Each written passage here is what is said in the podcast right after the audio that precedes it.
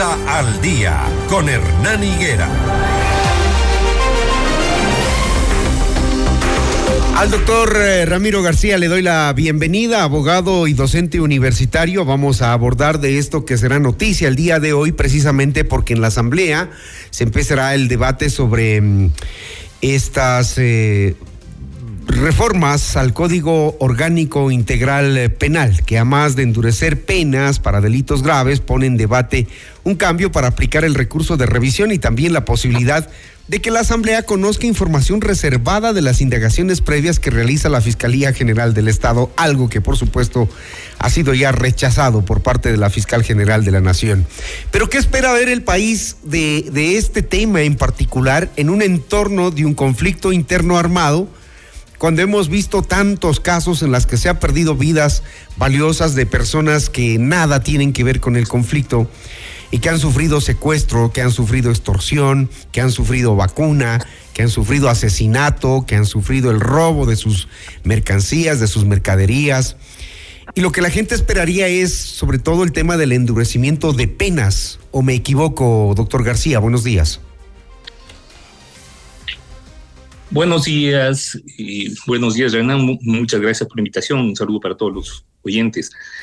En efecto, en este momento, dada la situación de inseguridad y la sensación además aún mayor de inseguridad que vive el país, eh, es muy fácil colar discursos totalmente punitivos. si, si, en este momento se, se, consulta a la gente pues, sobre endurecimiento de penas, creo que la gran mayoría va a estar de acuerdo en que las penas se incrementen, en que los tipos penales se incrementen y las penas se incrementen en los tipos penales ya existentes. El problema es que eso no soluciona el problema de inseguridad.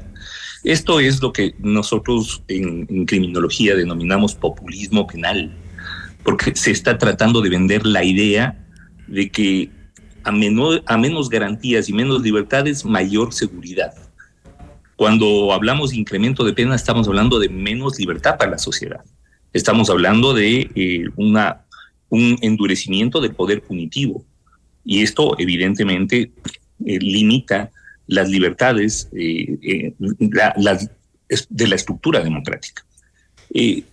Y claro, lo hacemos, o mejor dicho, lo hacen los políticos, porque es el recurso más fácilmente vendible a, la gran, a una gran masa totalmente acrítica, que consume, eh, digamos, el producto comunicacional más, más barato y más light.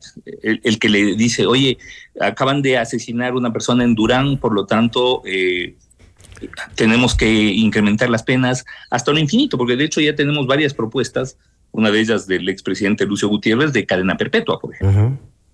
Eh, hay propuestas de castración química, es decir, estamos enfocando la punición, estamos enfocando el combate de la delincuencia única y exclusivamente desde la represión.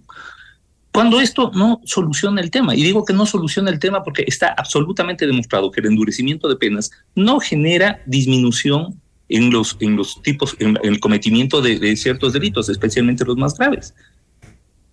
La delincuencia fundamentalmente tiene una estructura socioeconómica y mientras no ataquemos a esas causas socioeconómicas, no vamos a tener mayor seguridad. Entonces, hace rato lo, venimos diciendo, eh, en este momento, en estas tres semanas o un mes que hemos tenido de conflicto armado interno, es decir, estado de guerra civil, de guerra interna, obviamente no cumple los estándares, es decir, nadie con dos dedos de frente puede decir que estamos en guerra. Basta salir a la calle y ver que, no estamos en guerra. Tenemos un problema de inseguridad, sí, por supuesto, pero no estamos en guerra. Entonces, para atacar esta, estructura socioeconómica, para atacar a esta estructura socioeconómica delincuencial, entonces, ¿qué reformas deberían estar?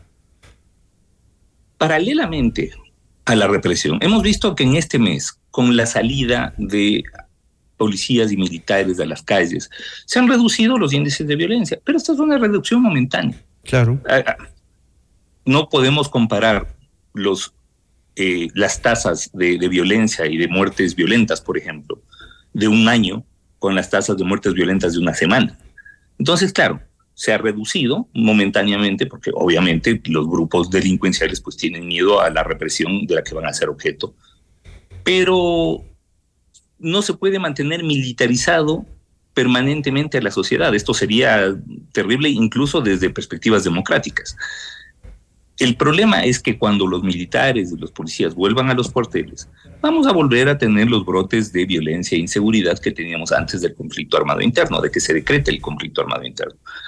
Y, obviamente, pues esto es, esto es grave. ¿Por qué? Porque resulta que a la represión no se le ha unido políticas sociales, mientras no existe inversión social. Porque, a ver, creo que para todos estamos claros que a lo que al, al estereotipo que hemos construido como el peligroso, Estamos hablando de quién? Primero, joven. Gente de entre 16 y 25 años. Segundo, de pobre, del segmento socioeconómico más subalterno. Tercero, sin ocupación laboral y sin eh, lugar, sin, sin formación universitaria. Entonces, claro, mientras tengamos ese segmento que no puede acceder a condiciones de vida dignas, los grupos de criminalidad organizada van a continuar pescando de ahí sus nuevos soldados. Y además la lista de espera es enorme. Bueno, eh, pero... tenemos eh, información de, la, de, la propia, de la propia policía. Entre los lobos y los choneros, emplean, entre comillas, porque es una forma de empleo, emplean a más de 13 mil personas. Cuando el grupo empresarial más grande del Ecuador me refiero al grupo La Favorita, el, grupo, Supermaxi, emplea a 10 mil. Entonces, quiere decir que mientras no generemos mayores oportunidades de empleabilidad, mientras no generemos para estos jóvenes oportunidad de acceso a la universidad, mientras nos llenemos la boca diciendo que vamos a luchar contra la inequidad, pero año a año reducimos a la universidad pública su presupuesto, esto, no, esto no va. Pero, pero eso, eso, eso lo tendrán que analizar en otro tipo de, proyectos de ley, porque en lo que van a, abordar hoy en la Asamblea, seguramente lo tomarán en los discursos, seguramente lo vamos a escuchar, pero no se ataca a las estructuras socio, socioeconómicas de estos grupos delictivos. Nada en que, absoluto. Nada que ver. Nada que ver. El proyecto de reforma al COIP en general es ultra punitivista y lo único que hace es agregar penas, agregar tipos penales, crear, se crea un tipo penal como el feminicidio, donde se, se pena por omisión a los funcionarios que no hubieran prestado su, su ayuda preventivamente a, a, las mujeres en casos de violencia.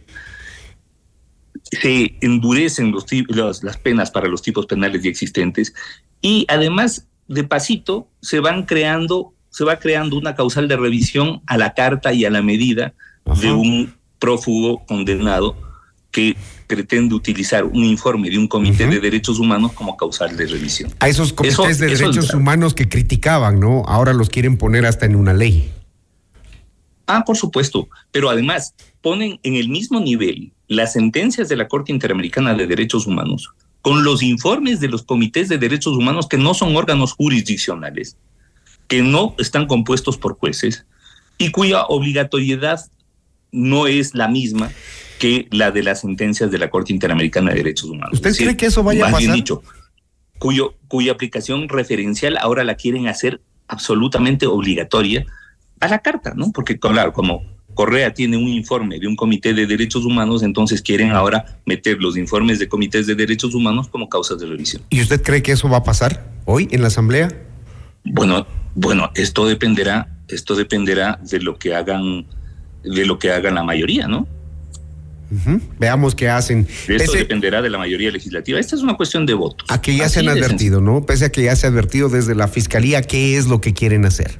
Pero es que, claro, pero es que además, o sea, vea, independientemente de Correa o no Correa, están trastocando el orden jerárquico normativo. No se puede poner en el mismo lugar en el mismo nivel y con los mismos efectos a las sentencias de la Corte Interamericana de Derechos Humanos, que sí son directa e inmediatamente obligatorias, con las de los informes de comités de derechos humanos. Eso no tiene sentido. Doctor García, muchísimas gracias por atendernos, por ayudarnos a, a, entender esto que se pretende hacer con eh, las reformas al Código Orgánico Integral Penal. Gracias, doctor García. Muchas gracias. Un buen día. Buen día. Las seis de la mañana, 57 minutos.